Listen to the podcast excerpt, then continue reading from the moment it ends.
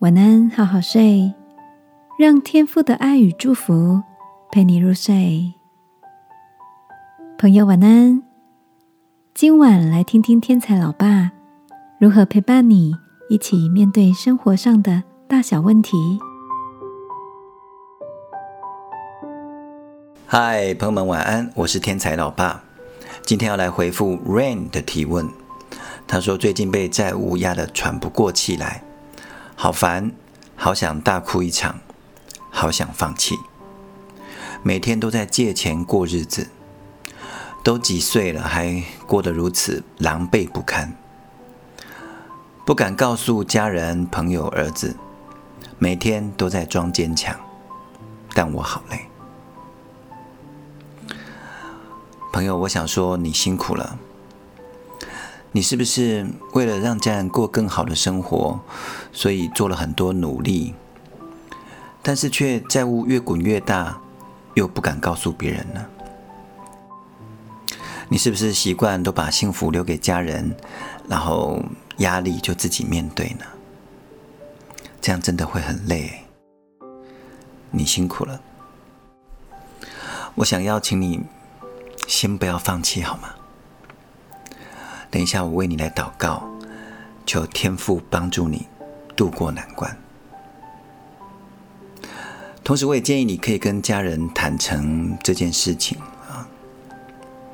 也许开始会大吵一架，甚至会有一些家庭革命，甚至有更糟的情况。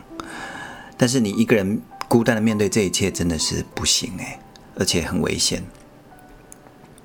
我曾经也有这样天天借钱的一段时间哦。那时候我学人家借钱去炒房，而且越借越多，就买很多间这样。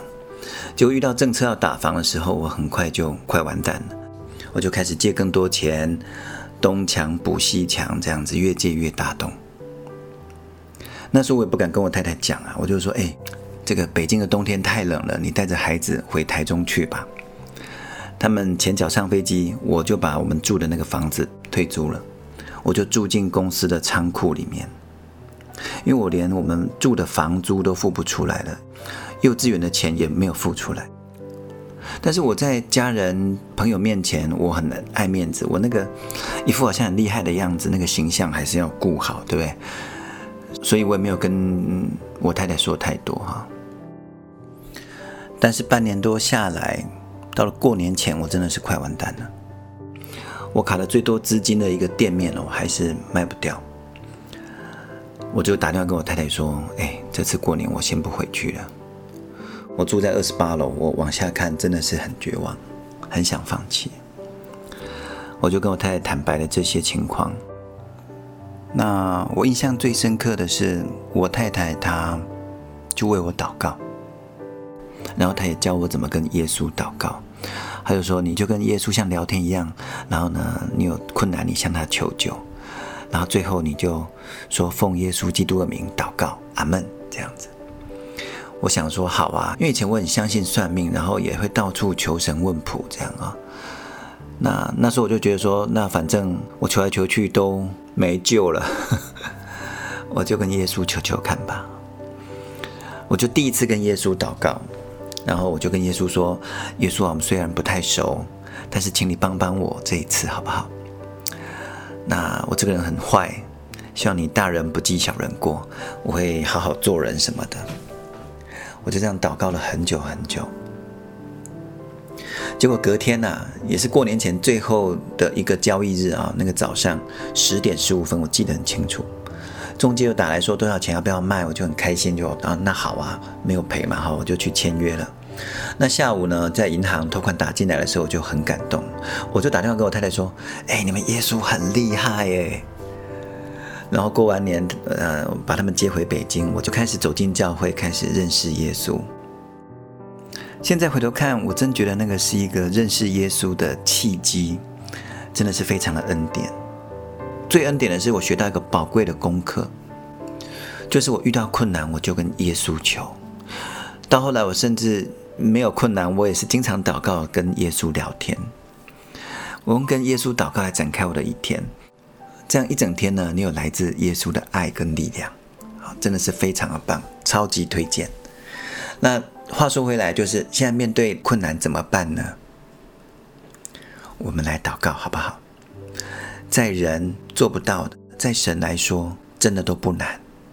重点是我们来到耶稣面前来向他求。同时，我也鼓励你，不要一个人闷着在那边想破头，也没有什么好办法。你可以跟家人讨论看看，是不是多一个力量可以支持你。我鼓励你去面对他。我们帮助过很多朋友，看起来负债真的是越滚越大，像无底洞一样。但是他开始面对问题，开始去找正派的债务协商的单位来协助，然后用比较低的月付款呢，可以来把你比较危急的这几年先还过去。啊，然后一步一步的脚踏实地的还钱，总有一天会还完的，好吗？我也拿过那个结清证明，那个是美好的见证。祝福你，也有很快还清贷款的美好见证，好吗？我们来祷告。亲爱的耶稣，孩子要为许多现在被债务捆绑的朋友来祷告。主啊，求你饶恕我们，没有做金钱的好管家，甚至被欲望或者是贪心，或者是被骗等原因，我们就是把钱花出去了，而且还产生了很多的负债。主啊，求你教导我们，可以按着你的心意来管理钱，来赚钱，来投资。也求你帮助我们，可以有个好的契机，让我们可以尽快的、脚踏实地的把负债还清。